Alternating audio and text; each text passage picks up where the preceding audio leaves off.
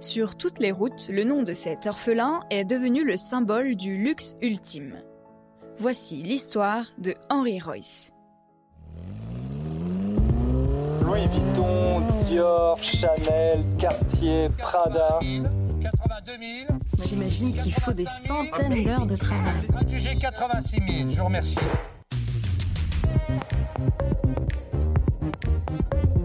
Les génies du luxe, un podcast capital. Autodidacte comme Louis Renault, Henry Ford et Ferdinand Porsche, passionné par les locomotives comme Walter Owen Bentley, Henry Royce est fasciné par les voitures dès leur apparition. Au hasard d'une enfance très dure, il apprend la mécanique dans les ateliers de la Great Northern Railways en Grande-Bretagne et se perfectionne seul jusqu'à devenir un ingénieur de première force. En 1886, à 23 ans, il fonde avec 20 livres en poche une société d'outillage électrique et la diversifie dans les vérins et les grues de chantier. Après 15 années d'efforts, il peut s'offrir à 37 ans une automobile. Cet homme, incapable de toucher une poignée de porte sans penser à l'améliorer, ne veut pas d'une machine médiocre. Son choix, une Decoville, marque ferroviaire française qui fait une incursion dans l'automobile. Les vibrations de la pauvre machine d'occasion insuffle à Royce mille idées au kilomètre. Il se persuade qu'il peut et qu'il doit faire mieux. C'est alors qu'il rencontre Charles Stewart Rolls, fils de lord et ingénieur diplômé de Cambridge. Coureur automobile et cofondateur de l'Automobile Club britannique, il tient commerce de belles voitures étrangères. Son ambition Produire des voitures qui seraient les Steinway de l'automobile. Enthousiasmé par la perfection de la Royce, il s'engage à la vendre.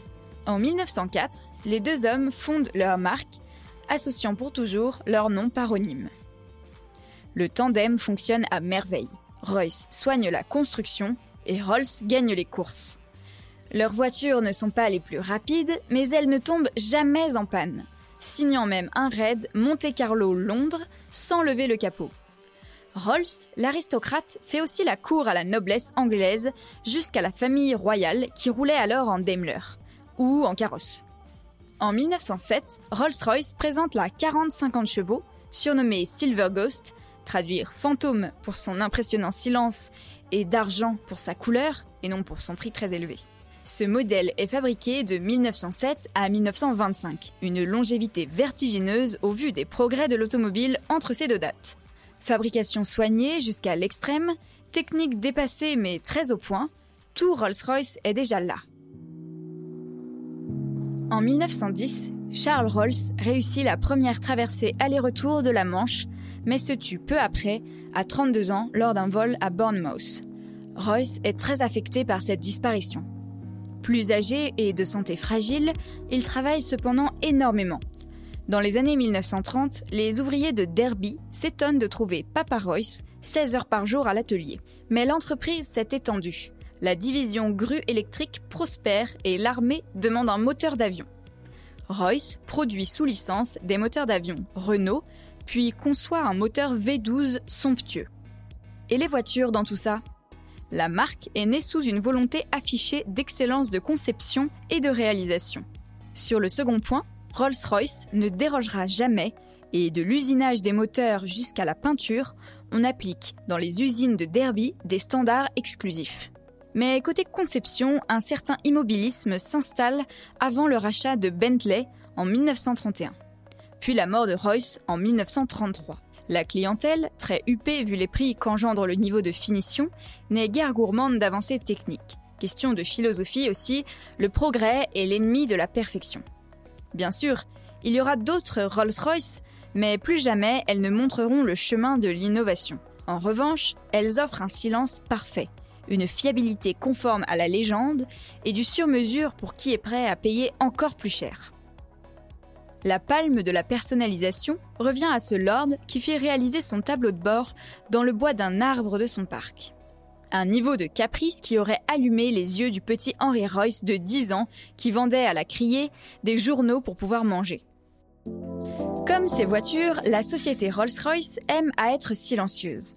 Pourtant, à l'été 1998, c'est le grand fracas.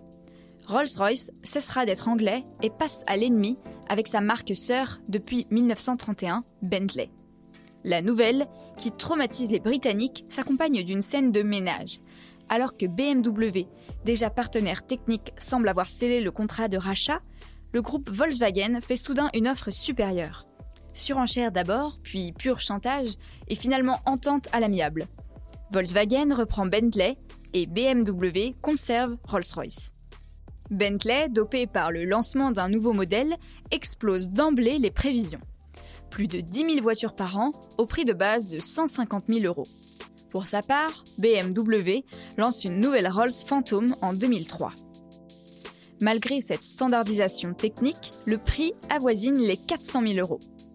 La diffusion des Rolls-Royce, plus confidentielle, atteint 5152 voitures en 2019, avant de redescendre à 3756 en 2020.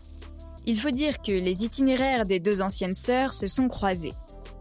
Bentley n'a cessé de développer son très haut de gamme, tandis que Rolls-Royce, depuis 2010, offre un modèle moins imposant et un peu plus sportif, le Ghost, disponible pour 260 000 euros.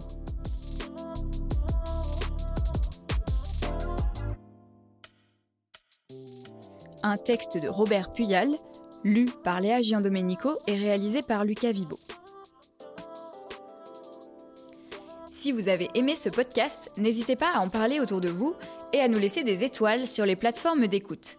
Merci et à bientôt pour un nouvel épisode des Génies du Luxe.